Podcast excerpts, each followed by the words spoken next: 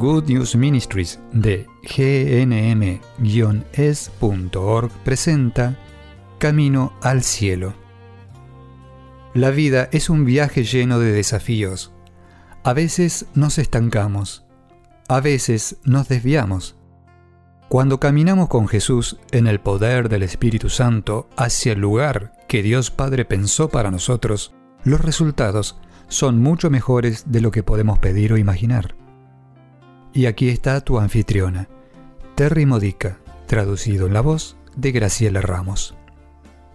Me gustaría compartir contigo mi pasaje de la escritura favorita, o debería decir uno de mis pasajes favoritos. ¿Te ha dado Dios un pasaje de la escritura favorito? ¿Un versículo de vida? ¿Algo que te representa a ti o a tu vida? Que representa los objetivos de Dios para tu vida, el objetivo que te ha dado una pasión por algo que representa tu relación con Él, algo que se destaca cada vez que lo lees, como si Dios Padre pusiera su mano amorosa sobre tu hombro diciendo, esa es mi hija, ese es mi hijo. Este es un mensaje para cada uno de los días de tu vida.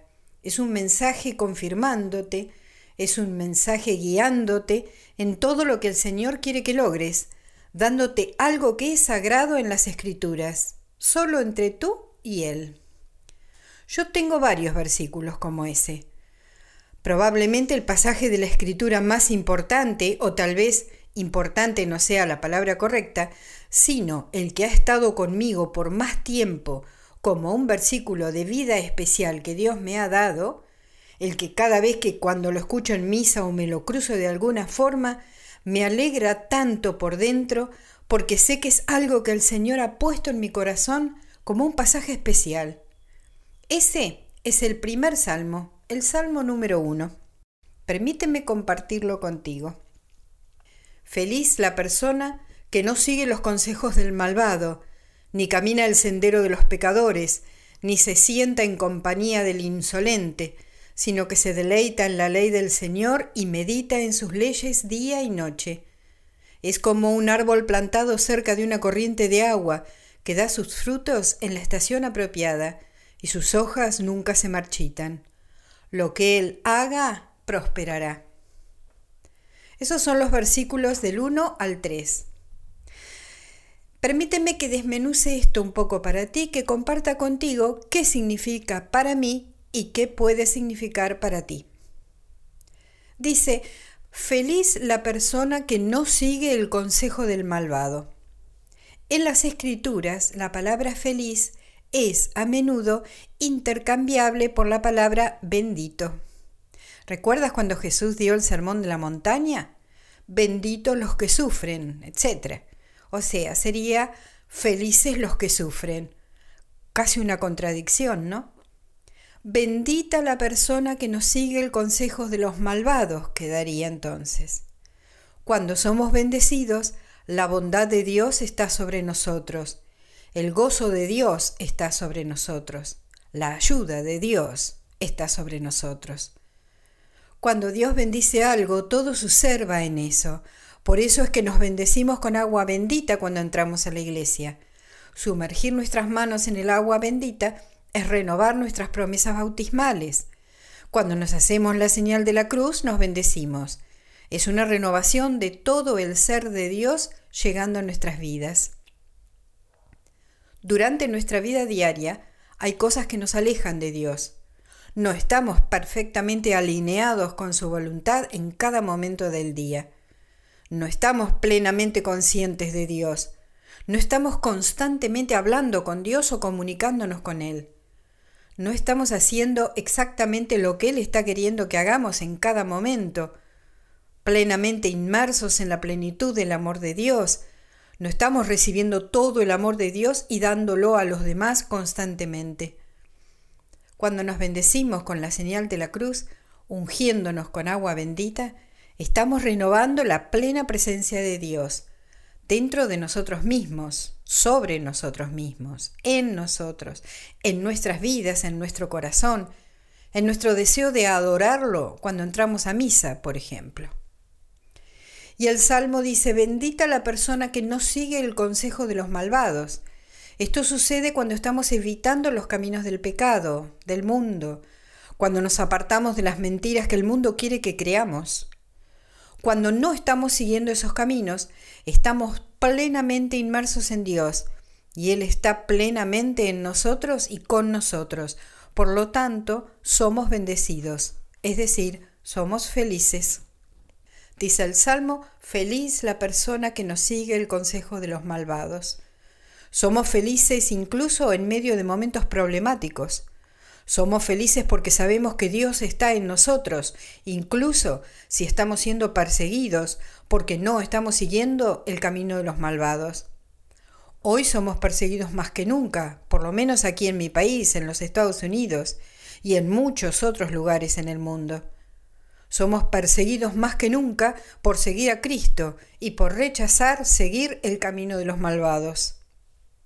En próximos episodios de esta serie Camino al Cielo, estaré hablando sobre cómo permanecer apartados del mundo y ser llenos del gozo del Señor como resultado de eso, plenamente inmersos en las bendiciones del Señor como resultado de eso, y cómo lidiar con las persecuciones, cómo estar vivo en la verdad a través del Espíritu Santo y cómo recibir la plenitud de Dios.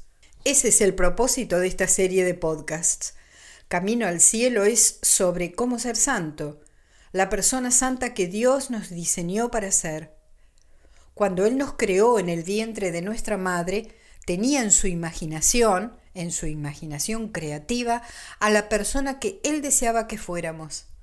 Luego entramos al mundo en la carne humana corrompida por el pecado original. Cuando somos bautizados somos liberados de eso y recreados en la persona que Dios Padre desea que seamos. Él nos dio al Espíritu Santo para eso. Nos dio, primero que todo, a Jesucristo para redimirnos del pecado y para que así pudiéramos estar plenamente vivos en nuestra santidad. Esta serie de podcasts de Camino al Cielo se trata de cómo ser quien realmente eres, cómo ser quien Dios pensó que fueras desde el primer momento en que te dio vida en el vientre de tu madre.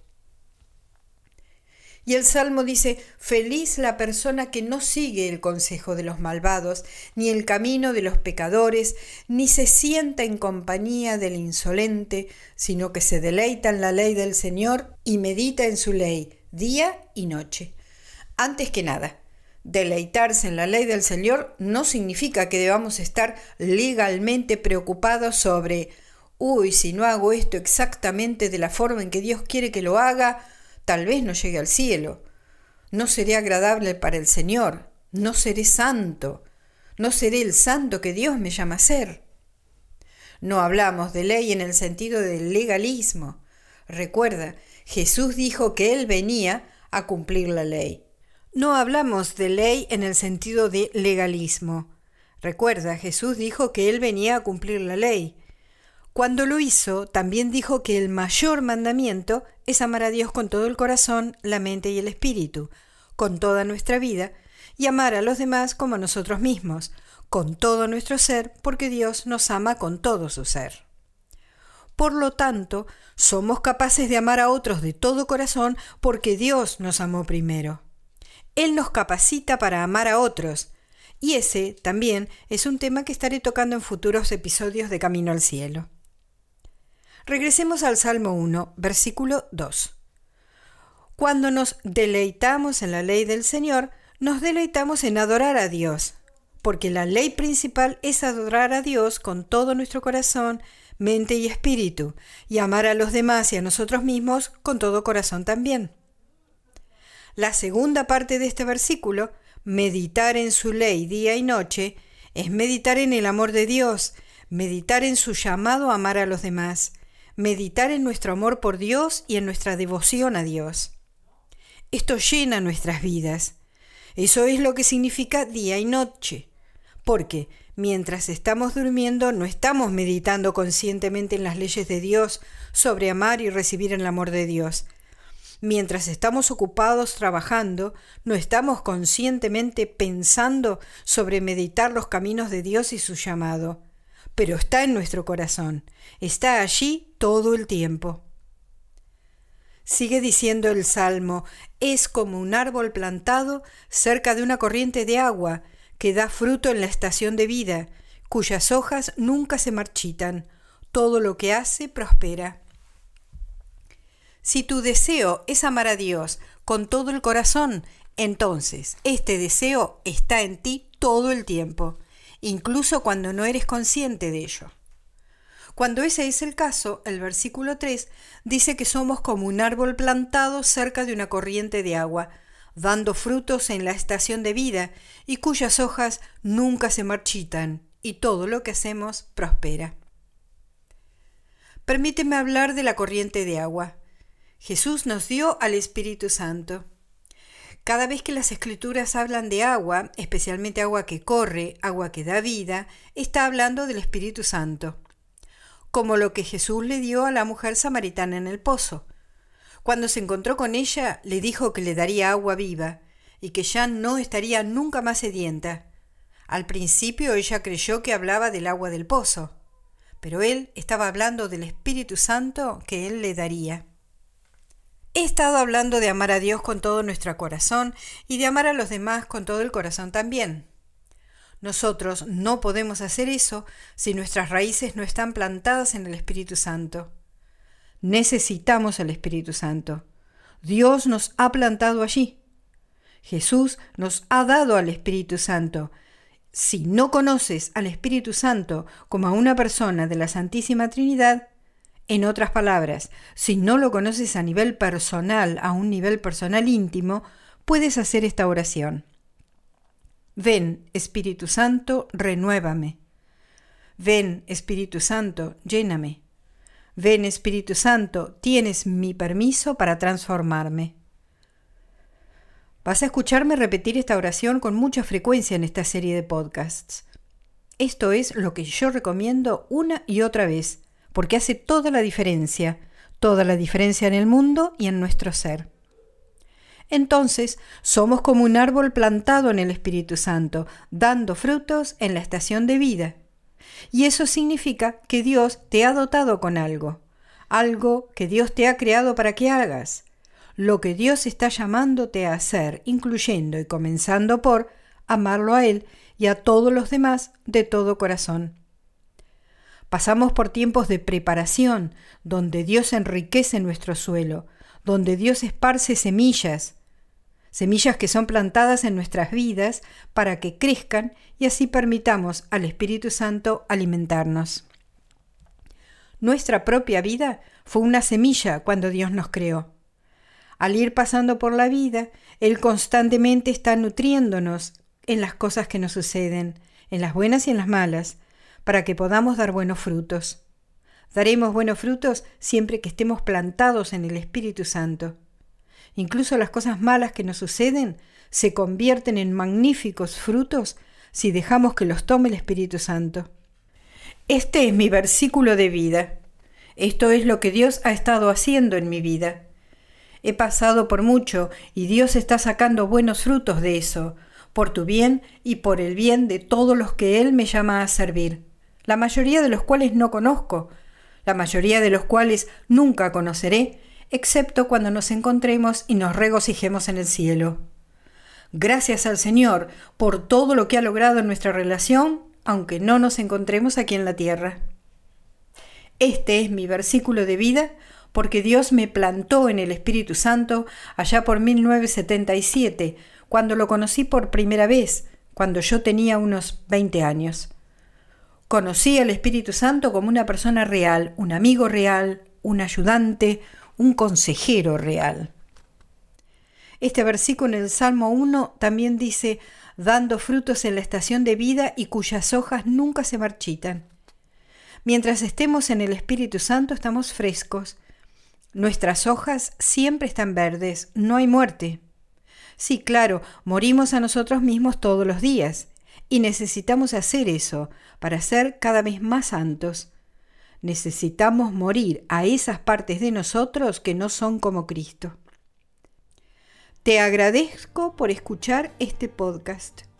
Permíteme cerrar con una oración. Dios Padre, Te pedimos que por favor bendigas a todos los que han escuchado este podcast y ayúdalos a que echen raíces en lo que tú, Señor, tú, Espíritu Santo, desees que sepan, en lo que tú desees que crezcan. Permite que este podcast dé muchos frutos. En el nombre del Padre, del Hijo y del Espíritu Santo. Amén. Has escuchado a Terry Modica de Good News Ministries, traducido en la voz de Graciela Ramos. Para más material edificador de la fe o para conocer más sobre este ministerio, ven y visita nuestro sitio web en gnm-es.org. Encontrarás recursos en línea y mucho más para ayudarte a conocer el amor del Padre, para acercarte más a Cristo y ser lleno del Espíritu Santo. Visita hoy gnm-es.org.